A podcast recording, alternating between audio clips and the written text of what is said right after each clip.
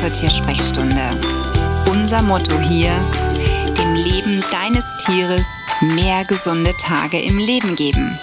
Ich bin Sonja und ich würde sagen, lass uns loslegen. Wenn du Fertigfutter fütterst und dich im Internet dazu verleiten lässt, dann doch mal tiefer in das Thema der Ernährung einzusteigen, in das Thema Hunde- oder Katzenernährung, da haben wir das insbesondere mit dem Fertigfutter, dann überlegst du dir vielleicht auch manchmal, bekommt mein Tier wirklich alles, was es braucht? Auch wenn da Alleinfutter draufsteht. Das wollen wir jetzt mal voraussetzen. Ein Alleinfutter muss alles enthalten, was das Tier benötigt. Hm, stimmt das denn so? Man erinnert sich vielleicht an gewisse Ergebnisse aus Stiftung Warentest, die dann da gutes, hochwertiges Futter relativ schlecht bewerten und dann vielleicht Notizen machen, zum Beispiel Jodgehalt zu niedrig oder Vitamin A zu viel. Ich mache jetzt mal Beispiele. Und dann bekommt man so ein bisschen Zweifel, ob das, was man da füttert, auch tatsächlich ein gutes Alleinfutter ist, ob man damit richtig fährt. Und der Wunsch, und den kann ich verstehen, ist bei vielen, insbesondere bei den Hundehaltern da, dass man dieses Fertigfutter auf die persönlichen, individuellen Bedarfswerte des eigenen Hundes nachrechnen möchte. Das heißt, man fragt sich, was braucht eigentlich mein Hund? Was sind seine Bedarfswerte? Und dann möchte man das auch von der Dose in Erfahrung bringen oder von der Tüte. Das heißt, man nimmt sich das Fertigfutter, guckt sich die Zusammensetzung komplett an, inklusive der ernährungsphysiologischen Zusammensetzung und guckt dann, was braucht mein Hund. Aber die Frage ist, kann ich das überhaupt so vergleichen? Kann ich überhaupt mit einem Alleinfutter, egal wie viel da drauf steht, solche Vergleiche ziehen? Geht das überhaupt? Und ist das sinnvoll? Und ich muss dir an dieser Stelle ganz ehrlich sagen, wenn du jemand bist, der bedarfsgerecht füttern möchte, dann wirst du hier nur schwer im Bereich des Fertigfutters die Lösung finden. Dann müsstest du tatsächlich in Richtung Barfen oder Kochen fürs Tier überschwenken. Dann musst du wirklich das Futter selbst zubereiten. Und selbst dann muss ich dich enttäuschen, du wirst nicht 100% Summe errechnen können, was dein Tier braucht. Wenn ich dir das so offen und ehrlich sage, dann weil mich das im Rahmen meiner Ausbildung bei BAFGUT, an der BAFGUT Akademie von Ute Warden, wirklich erschüttert hat. Und zwar bin ich jemand, ich bin kein Rechner. Mathematik in der Schule fand ich furchtbar, also wirklich furchtbar. Mit Zahlen jonglieren war nie was, was mir groß Spaß gemacht hat. Und dann sollte ich aber ja, Berechnungen aufstellen. Was braucht der Hund? Was braucht die Katze? Wie stelle ich eine ausgewogene Mahlzeit für Hund oder Katze her? Und zwar für den Gesunden, für den Jungen, für den Welpen, Kitten, aber auch für kranke Tiere. Und am Ende hatte ich, egal wie sorgfältig und nach Plan ich all diese Zutaten, so wie ich es gelernt habe, genommen habe, entweder einen Überschuss von irgendwas oder eine Unterversorgung von irgendeinem Nährstoff. Und ich war frustriert und ich habe damals meiner Dozentin das auch gesagt, dass mich das nervt, dass mich das echt ankotzt, wieso ich jetzt da so viel Vitamin A habe oder Vitamin B habe. Und dann sagte sie, Sonja, aber du wirst nie hinten 100 Prozent stehen haben. Niemals. Egal welchen Rechner du dir holst. Wir haben immer, egal wie wir jonglieren, ein bisschen mehr oder ein bisschen weniger. Und das bisschen weniger müssen wir aber versuchen zu ergänzen. Und das musst du dann aber versuchen, vielleicht mit einem Pulver zu ergänzen. Ich war frustriert. Ich fand das doof, denn ich habe mir das alles anders vorgestellt. denn wenn man jahrelang füttert, hochwertige Dose füttert und man macht die auf, dann geht man davon aus, mein Hund bekommt heute alles, was er braucht. Ja, und davon, wie gesagt, habe ich mich ja dann auch schon verabschieden müssen, weil ich eben auch im Rahmen dieser Ausbildung gelernt habe, wenn wir uns auf einen Hersteller verlassen. Ne, ich fütter zum Beispiel nur noch Hersteller X mit dem Futter, wo ich sage, das ist toll, das schmeckt meinem Tier, dann kann es sein, dass meinem Tier aber vielleicht langfristig ein bisschen Jod fehlt oder ein bisschen Vitamin A fehlt oder dass äh, sonst irgendwas zu wenig drin ist oder auch zu viel drin ist. Und auf lange Sicht könnte es sein, könnte, dass mein Tier krank wird. Also es ist nie gut, auf einen Hersteller zu setzen. Das habe ich schon mal gelernt. Das heißt, bei Michu habe ich, auch weil es mir Spaß gemacht hat, ständig neue Hersteller ausprobiert. Ich habe immer auf drei mindestens gesetzt und empfehle das auch meinen Kunden, dass sie Minimum, wenn sie Fertigfutter füttern, wirklich auf drei gute Pferde setzen. Also nicht auf die Tierart Pferd, sondern auf drei gute Hersteller. Und da hochwertiges Futter füttern. Und ganz ehrlich, man kann Futter pimpen, das ist aber eher was, was Spaß machen soll. Das soll keine Bedarfsrechnerei werden und das geht auch gar nicht, sondern es soll Spaß machen, es soll mir Freude machen, es soll mir auch ein gutes Gefühl geben, wenn ich weiß, okay, mein Hund, der hat jetzt kein, kein Fischöl zum Beispiel in seinem Fertigfutter, ich füge jetzt da Fischöl zu, weil Fischöl wichtig für den Organismus ist, weil es Omega-3-haltig ist und weil das, was da drin ist, primär Pflanzen ist und eben nur Fleisch beinhaltet und eben Omega-3 fehlt. Wir haben ein Defizit. Das ist Pimpen. Oder, hey, wertvolle Antioxidantien, wie ich sie zum Beispiel in Beeren finde, sind nicht enthalten. Ne? Und ich gebe jetzt einfach mal ein bisschen Hagebuttenpulver noch dazu oder frische Hagebutten oder Heidelbeeren oder Himbeeren. Hab die gerade da oder hab die günstig gekauft. Dann mache ich das. Oder ich gebe einfach mal ein gekochtes Ei dazu. Oder ich habe ein paar Nudeln übrig. Und wichtig ist da aber, das Futter hat jetzt nicht schon Massen an Nudeln, oder Massen an Kohlenhydrate, dann kann ich natürlich auch mal eine Nudelportion dazugeben. Also das ist Pimpen. Pimpen bedeutet aber nicht, ich rechne nach, was da drin ist und ergänze das dann mit dem, was ich zufüge. Da muss ich ganz ehrlich sagen, das funktioniert leider so nicht. Und das wird man ohne, einen, ohne eine vernünftige Ausbildung A sowieso nicht schaffen. Ähm, und ja, und wie gesagt, generell nicht schaffen. Das funktioniert nicht. Ich meine, wir können auch beim Fertigfutter immer so ein bisschen aufpassen, wenn es gerade wenn es kranke oder alte Tiere sind. Wo ist der Bedarf? Was brauchen die noch on top? Das kann man natürlich auch machen. Dazu brauche ich aber meistens einen Ernährungsberater. Das schaffe ich als Tierhalter, wenn mir das nötige Wissen fehlt, alleine eher weniger. Du musst dir halt jetzt wirklich darüber im Klaren sein, was möchtest du? Wenn du sagst, du möchtest alles steuern, was da drin ist im Napf, dann kommst du ums Bafen oder Kochen nicht drumrum. Ist meine persönliche Meinung.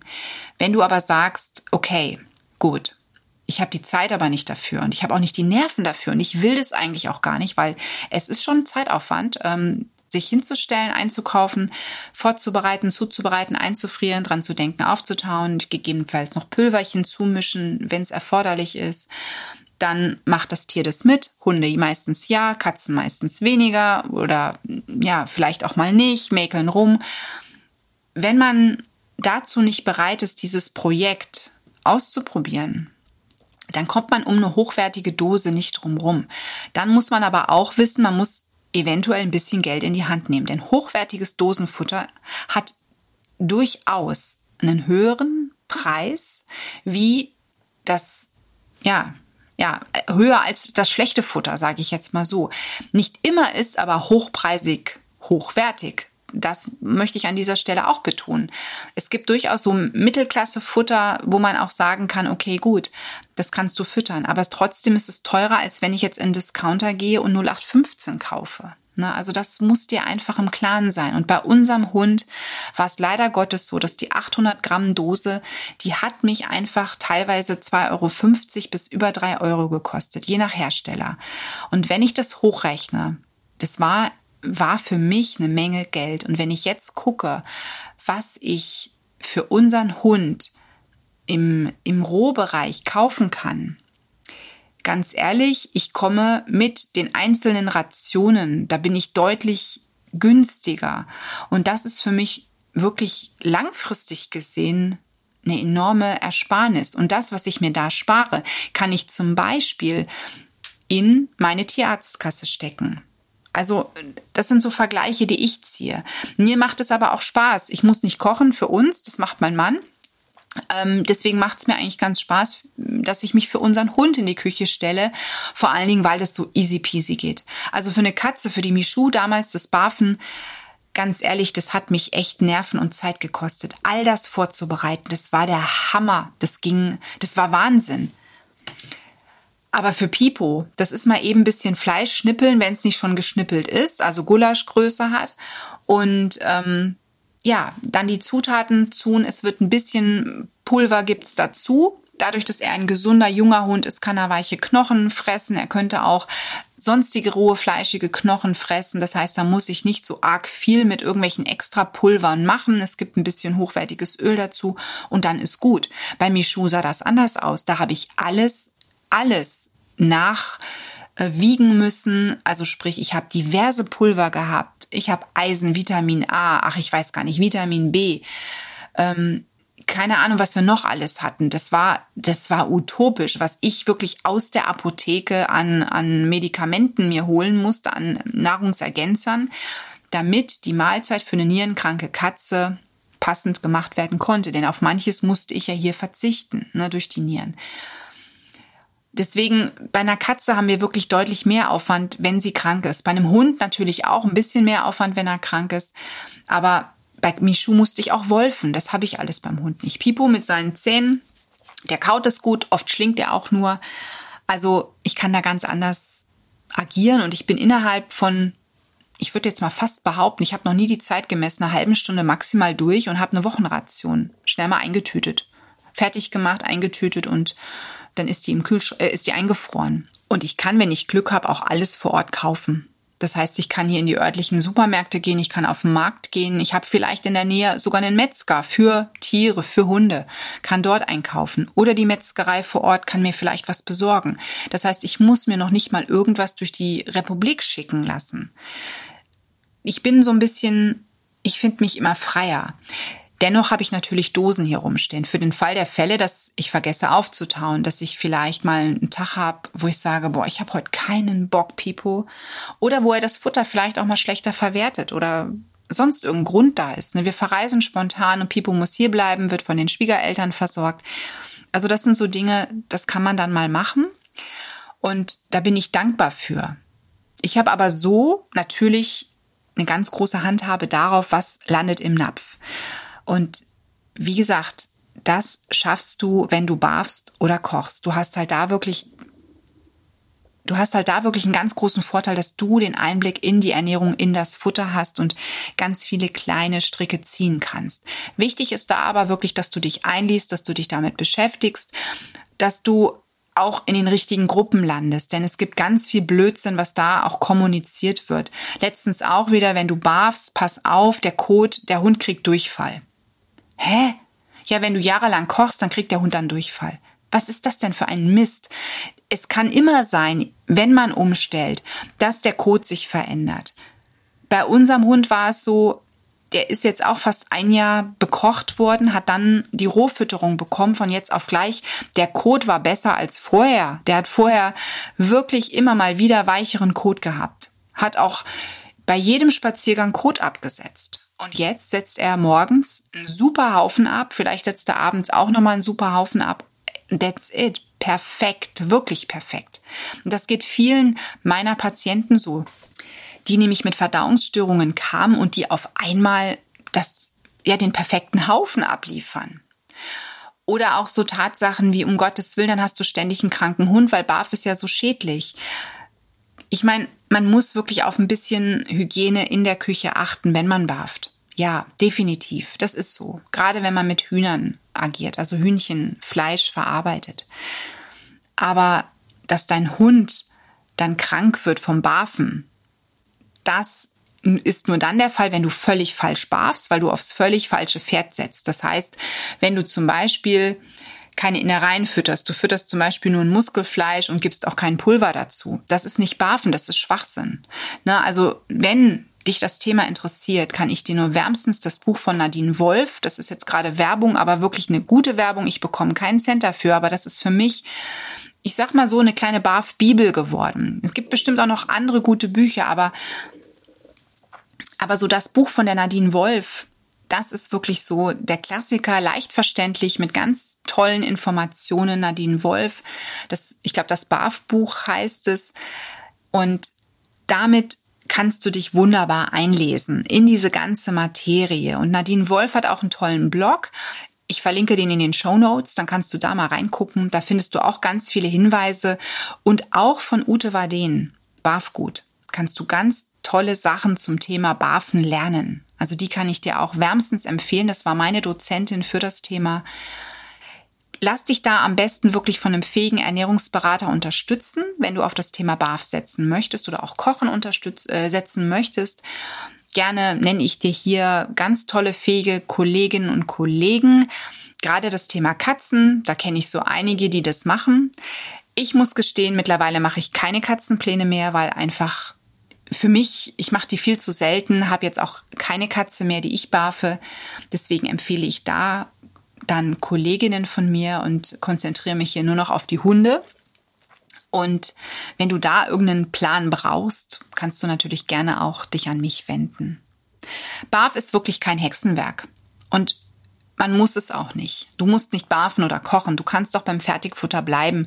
Wenn du beim Fertigfutter allerdings bleiben möchtest, dann weißt du jetzt, wie du das Thema Pimpen oder Aufwerten zu sehen hast, was es mit Bedarfswerten ähm, erreichen, ja, was es damit auf sich hat, wie du das sehen solltest und bleib gechillt. Setz wirklich auf hochwertige Kost, das ist ganz wichtig, egal ob beim Fertigfutter oder Barf oder Kochen. Und dann hast du eigentlich das A und O für eine gesunde Ernährung schon erfüllt. Und dann hast du auch die richtigen Weichen für hoffentlich ein langes, gesundes Leben deines Tieres geschaffen. Alles Liebe für dich und dein Tier.